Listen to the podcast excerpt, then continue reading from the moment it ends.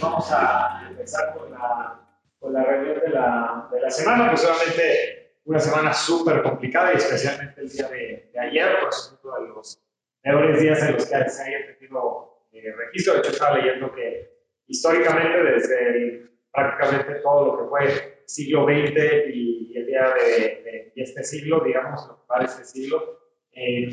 fue el peor día, el 19 peor día que ha eh, habido para los mercados financieros y bueno, pues ahorita vamos a explicar un poquito, un poquito eso. Entonces, bueno, pues antes que nada, eh, empezar con lo que pasó la semana pasada, que obviamente pues fue un preámbulo también para el, día de ayer, que fue realmente muy, muy malo. Eh, entonces, que la semana pasada, pues primero, digamos que el ruido realmente empezó desde el la Reserva Federal, pues hizo un movimiento bastante inesperado, cortó 50 puntos base en la tasa, eh, en, un, en, un, formato, digamos, que no es lo más común. Generalmente, por la Reserva Federal se espera a tener su reunión mensual para anunciar si hace algún cambio en sus tasas, dependiendo de lo que se esté viendo pues, en la economía. ¿no? Pero ahora, pues con todo este tema del coronavirus y que obviamente hay mucha incertidumbre de cómo va a pegar esto en los temas de crecimiento mundial, pues decidieron hacer el recorte de una forma sorpresiva, 50 puntos base, lo cual hizo que pues ese día el mercado reaccionara de una forma muy volátil. Primero reaccionó muy, muy positivamente, porque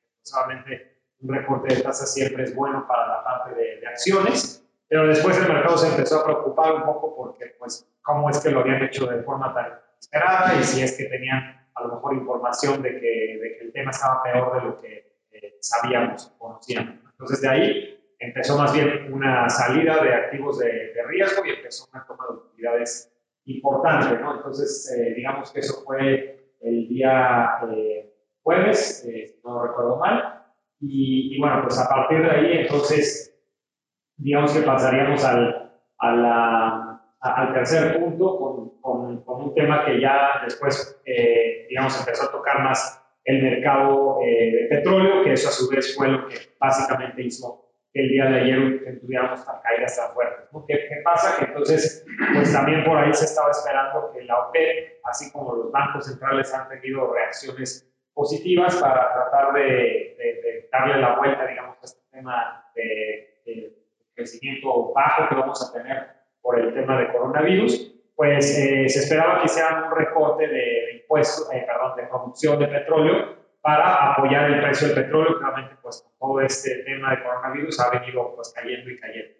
El problema fue que en teoría pues solamente para que esto se lleve a cabo, eh, la OPEP se tiene que poner de acuerdo y también, como ya desde hace algunos años, invitan también a Rusia, que es pues el segundo productor más grande de petróleo eh, a nivel mundial, pues para que también haga eh, los recortes y pueda hacer, digamos, un, un apoyo conjunto. ¿no? El problema fue que Rusia decidió no entrar en el acuerdo, eh, un poco por su agenda política, básicamente al parecer pues ellos quieren seguir con precios bajos, eh, porque eso afecta de forma más importante a la industria petrolera de Estados Unidos que a la de ellos. Eh, Estados Unidos, como saben, ha tenido un crecimiento en su industria de una forma muy importante, pero a partir de este tema de fracking, que es una industria pues, con costos más altos. ¿no? Entonces, una caída de precios pues le pega más, más fuerte a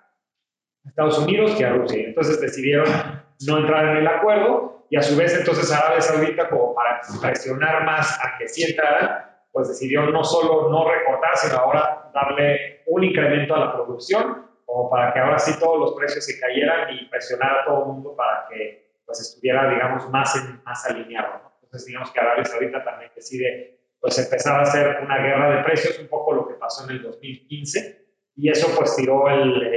petróleo pues a los niveles eh, más bajos, o de hecho fue la caída más baja en términos porcentuales desde la guerra del Golfo Pérsico, eh, casi 30% cayó el precio del petróleo el día de ayer, y bueno, pues con eso obviamente todo lo demás, ¿no? Y entonces eh, es ahí donde, donde estamos el día de hoy, hoy amanecen los mercados un poco mejor porque pues ya se empiezan a anunciar eh, algunos apoyos externos, digamos, particularmente Trump anunciando que va, que va a hacer algunos recortes de impuestos para las empresas que se estén viendo afectadas por los temas del coronavirus y eso como que está aliviando un poquito el, el, sentimiento, pero pues de todos modos en el neto entre lo que se cayó ayer y lo que se está recuperando hoy, pues vamos bastante negativos todavía.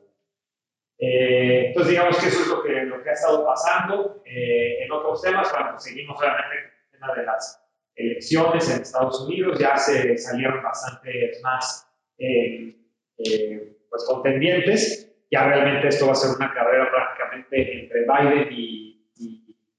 Bernie Sanders. Eh, y además, bueno, pues todo este ruido tiene el riesgo además de que la elección para Trump, la reelección para Trump, pues empieza a dar también un poco en, dudas, porque pues obviamente si llegamos al mes de noviembre con una economía americana debilitada, pues muy probablemente ahí sí eh, el tema del candidato demócrata pues va a tener mucho más posibilidades. Entonces, por eso sí es muy importante eh, que Estados Unidos recupere y seguramente por eso es que vamos a ver que Estados Unidos le va a meter, digamos que todo, para tratar de, recuperar la, economía, así como están hablando hoy de este tema de recortes de impuestos, seguramente van a venir otras cosas que hagan que el mercado se, se vuelva a Acá en México, ¿qué tuvimos? Pues eh, a veces se complica un poquito más la cosa también, porque el dato de inflación de febrero pues sí estuvo bastante más arriba de lo esperado, eh, cosa que no se, se, veía venir, pero sí vino por el lado de, de frutas, verduras, productos perecederos, eh, y, bueno, pues con eso ya la inflación anual se subió a 3.70, ¿no? Entonces ya también Banco de México la tiene un poquito más difícil para seguir con su bajada de tasas que esperábamos que, hasta la fecha seguimos esperando que la siga haciendo, pero probablemente no va a ser tan, eh, tan fuerte, ¿no? Porque si ya el tema de inflación empieza a verse no tan, no tan suavecito como lo haríamos hace un par de meses. Eh, eh, ¿Qué más? Eh, pues probablemente el otro tema importante, pues el reporte de Pemex, pues que salió pues obviamente eh, bajo, unas pérdidas ahí que se duplicaron este trimestre, prácticamente ya medio se esperaba, entonces las calificadoras están diciendo que pues esto ya era esperado, probablemente tomarían alguna acción más hacia la segunda mitad del año. Ciertamente todo este tema que ocurrió con los precios del petróleo no le conviene para nada a Pemex, entonces es otro granito negativo eh, para, para, la compañía y, bueno, solamente una alerta importante eh, eh, los siguientes meses para, para, ver cómo estar el de Pemex. ¿no?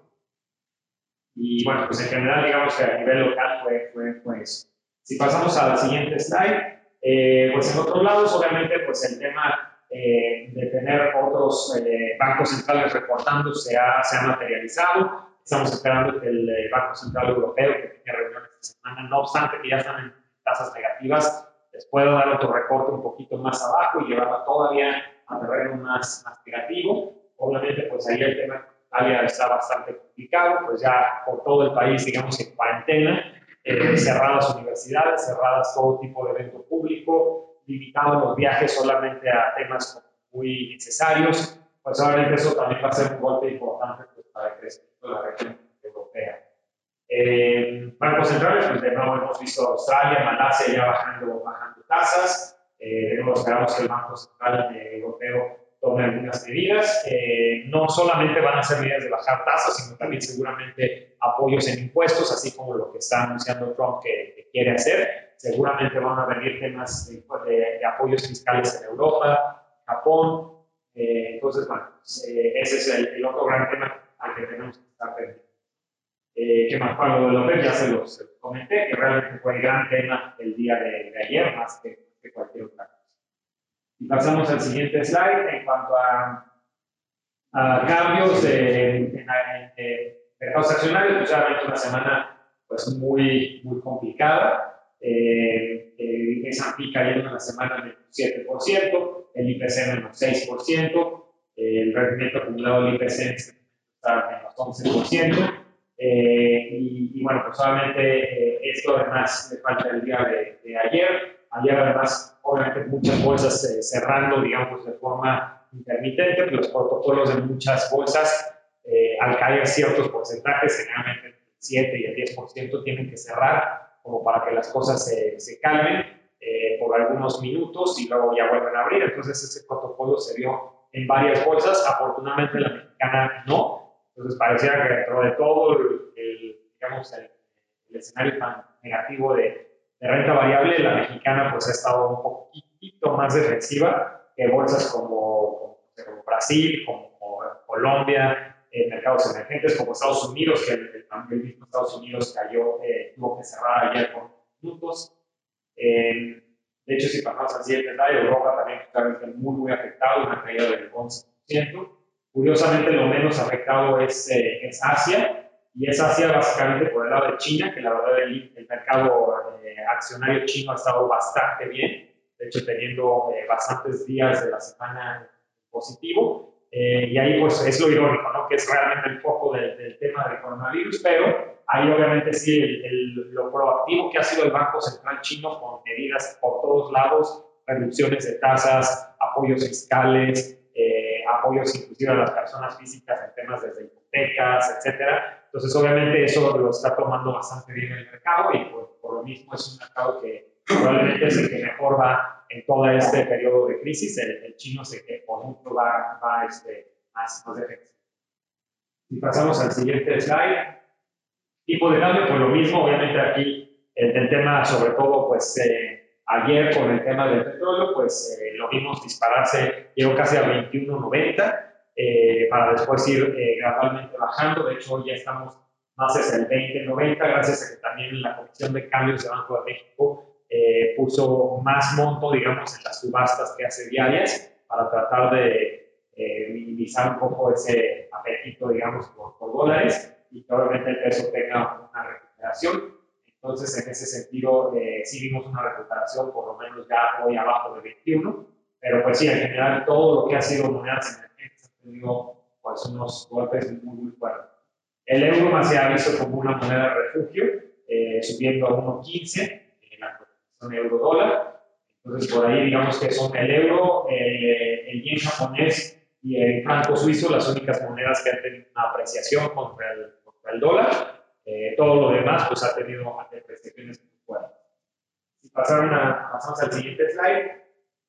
En tasas, bueno, pues que tuvimos, eh, tasas han seguido más una, una dinámica de lo que ha pasado con el Tesoro en Estados Unidos, que obviamente al estar esperando que la Reserva Federal recorte mucho más, pues se han anticipado muchísimo los tesoros eh, de la Reserva Federal, digamos que es el, los bonos gubernamentales de Estados Unidos están en mínimos históricos en toda la curva. El tesoro de 10 años ya está en 0.5%. Eh, o sea, hace todavía dos meses estábamos hablando de que estaba en 1.70. Entonces la caída ha sido fuertísima y obviamente pues ya todo el mundo está viendo en qué momento el bono de 10 años, por consiguiente todo lo que sea más corto, pues llega ya a cero o inclusive poder llegar a... Hay poca gente que espera que ya las tasas en Estados Unidos lleguen a, a terreno negativo, pero sí que estén ya muy, muy cerquita de cero. Eh, lo, más, lo de más largo plazo, de 10 a 30 años, todavía está un poquito arriba, pero sí, ayer el de 30 años eh, cerró abajo de 1%. Entonces, digamos que ya para ayer toda la curva estaba abajo de, de 1%, lo cual obviamente habla de que hay una salida, digamos, y búsqueda, digamos, de refugio de toda esa liquidez que hay, pues lo único que quieren ver son tesoros americanos. Y entonces el, el resto de las tasas, eh, sobre todo de algunos países que están bien fundamentalmente, bien macroeconómicamente, también han tenido reducciones. El día de ayer fue pues, una, una excepción porque sí hubo algo de salida y aumento de tasas, pero pues hasta el día lunes veíamos unas reducciones de tasas más o menos por ahí de 17 puntos base, eh, lo cual seguía siendo obviamente muy favorable para los rangos de renta fija de mediano y largo plazo. Pasamos al siguiente slide. Eh, esta semana, ¿qué vamos a tener? Pues aquí lo más interesante seguramente va a ser las mismas tiendas, que eso debería salir bien. Vimos las, eh, la semana pasada el dato de ventas de Walmex y entre que hubo un día más en febrero y todo el tema de pánico de coronavirus, la verdad es que le fue bastante bien. Entonces aquí también deberíamos ver seguramente un, un dato positivo. Eh, solamente los temas de producción industrial y manufactura, que seguramente no van a salir bien. Y acá en Estados Unidos, pues muchos datos, inflación, eh, del consumidor, eh, eh, la parte de manufacturera. entonces, pues vamos a ver cómo salen esos indicadores y qué tanto están absorbiendo, digamos, ese pues, sentimiento más, más negativo, más cauteloso. Si pasamos al siguiente slide, en cuanto a los portafolios premium, esto todavía no incluye el día de ayer, pero hasta el día de viernes, pues íbamos bastante bien, entre comillas, en el sentido de que no, no traíamos valías en el mes, ni en conservador, ni en estabilidad, obviamente muy favorecidos por el, básicamente por el, el, el fondo DES, que con las caídas de tasas, pues ese sí ha, ha podido permanecer en terreno positivo. Entonces, con eso, eh, pues básicamente vamos a un alcanzado del 5% en el grabado conservador, 6,70 en el grabado el centro conservador, poquito abajo del 5% en el estabilidad grabado y poquito arriba del 6% en el estabilidad centro. Si pasamos al siguiente slide, el moderado pues también hasta, hasta el viernes iba relativamente bien, vamos a ver cómo salen pues ya los rendimientos ya absorbiendo los, los efectos de ayer, pero hasta el viernes pues iba también positivo el, el moderado, eh, con un año pues, un poquito ya más pegado al abajito del 1% el grabado y abajito del 2% el exento. El moderado dólares también en el mes iba positivo en, en dólares, esto sí se, se, va a dar la vuelta también seguramente ya el día de hoy. Eh, y el año en curso en dólares sí íbamos negativos, 2.47%, más afectados en este caso sí por la parte de renta variable eh, americana, que pues sí ha tenido unas caídas importantes. Eh, en el caso de los eh, fondos en pesos, pues se ha compensado con la subida del dólar, ¿no? Pero aquí, bueno, cuando lo vemos en dólares, pues solamente sí está, está afectado. Cuando lo vemos en pesos, obviamente, pues ahí está, está el rendimiento positivo. Si pasamos al siguiente slide, dinámico y, y, especulativo, en el mes, de nuevo, hasta el viernes iban también positivos, aunque en el año sí son los, los dos fondos que ya van eh, negativos, pues solamente por las caídas de bolsa, menos 5% eh, el grabado dinámico, menos 4% el, el, exento dinámico, es en términos analizados, y el especulativo también en términos analizados, menos 11% el grabado y el exento. Eh, en cuanto a fondos, pues esto es lo que pasó en la semana, nuevo sin incorporar todavía el día de ayer, pero pues muy, buen, muy buena semana, la verdad, para la parte de renta fija, de mediano y largo plazo, y por lo mismo el año en curso, pues va eh, muchos fondos en rendimiento de doble dígito. Eh, si pasamos al siguiente slide, en la parte de renta variable, pues va una semana negativa para casi todos los fondos, el año en curso lo mismo, casi todos los fondos pagando por ahí 5 menos 4.5% probablemente en promedio. Eh, y la parte de renta variable eh, internacional, pues también con caídas en la semana importantes. Eh, en el año en curso en dólares, pues son caídas de arriba del 10% en todos los casos. Ya cuando los pasamos a pesos, pues son más moderados, obviamente, porque el peso se ha apreciado, más bien el dólar se ha fortalecido contra el peso pues, de una forma importante, casi un 10% vamos a ver entre la diferencia entre las dos, las dos columnas. Si pasamos al siguiente slide, misma información de los fondos de renta fija, pero en series exentas, entonces acá sigue muy defensivo. Y lo que es eh, la parte de eh, coberturas, pues también obviamente funcionando bien los fondos, sobre todo la cobertura en euros, porque el euro está subiendo más que el, el, eh, el dólar. Entonces ahí llevamos un 7% de depreciación del peso contra el euro en el año y un 6.5% de depreciación del dólar contra el peso en el año. Los fondos de renta fija eh, internacional, pues también una semana negativa, el año curso negativo también, eh, y aquí obviamente es porque son fondos que no están invertidos eh, nada más en tesoros gubernamentales de Estados Unidos, que son los que sí han tenido plusvalía, sino que están también invertidos en bonos corporativos o bonos de otros países en dólares, y obviamente pues, todo eso sí ha tenido eh, caídas y, y, bueno, pues estos dos fondos es lo que han, lo que han estado eh, absorbiendo, sí con mayor, digamos, eh, fuerza en, en GBIA, en. Obviamente si los vemos en pesos, pues el, la, la, foto se, se, da la vuelta pues solamente por la apreciación del dólar. Y finalmente los fondos de Capital Plus, pues la verdad es que el, el año todavía va bastante bien, eh, lo que son las eh, perfiles conservador, moderado. En dinámico, pues sí empezamos a ver ya minusvalías en algunos de ellos, y lo mismo pues, en agresivo, obviamente la única excepción el ya que y lo estamos viendo en pesos, y claramente por ese motivo se está viendo positivo. Eh, pero pues el resto que son más fondos de concepto a renta variable, pues van a las, las minusvalías, aunque son minusvalías, pues obviamente eh, entre comillas, no tan grandes porque les está ayudando un poco que hay, hay posiciones de tipo de cambio relativamente grandes en esos fondos. ahí pues se, se compensa. Entonces, bueno, pues adelante, pues un poco la, la, recomendación pues es no hacer movimientos fuertes porque esto va a estar moviéndose para arriba y para abajo eh, de forma muy importante. Entonces, tanto salidas de, de, fondos o entradas a fondos fuertes, pues hay que tener cuidado. Creo que es un momento más bien para ser muy pausado. Nosotros solamente lo estamos haciendo, hay, oportunidades, sí, que se están abriendo, las estamos tomando de forma muy gradual, eh, pues porque obviamente tenemos poquita información de lo que va a venir hacia adelante en temas de acuerdos OPEP, este, apoyos fiscales por parte de bancos centrales, lo que va a hacer Banco de México aquí, de nuevo, también estamos pues, muy en duda ahorita por todo este tema del, del, tipo de cambio y la inflación que sí se puede empezar a disparar. Eh, eh, también lo que va a pasar con coronavirus, pues estamos esperando obviamente que a la entrada del verano ya esté mucho más calmado, porque pues teoría es un virus que no puede sobrevivir temperaturas más allá de 26 o 27 grados, eh, pero pues obviamente sí nos va a dejar, digamos, todo ese lastre de, de ver cuál fue realmente la afectación a empresas, a ciertas industrias. Eh, hoy, por ejemplo, está viendo que Delta está recortando no sé cuántos vuelos porque sí se están viendo muy, muy afectados. Eh, por lo menos les va a estar ayudando el precio del petróleo bajo de aquí en adelante, eh, pero no sabemos cuánto dure eso tampoco. Entonces, bueno, pues la verdad es que hay muchísima incertidumbre a todo nivel, desde el tema del coronavirus hasta ahora ya pasando a los temas más políticos.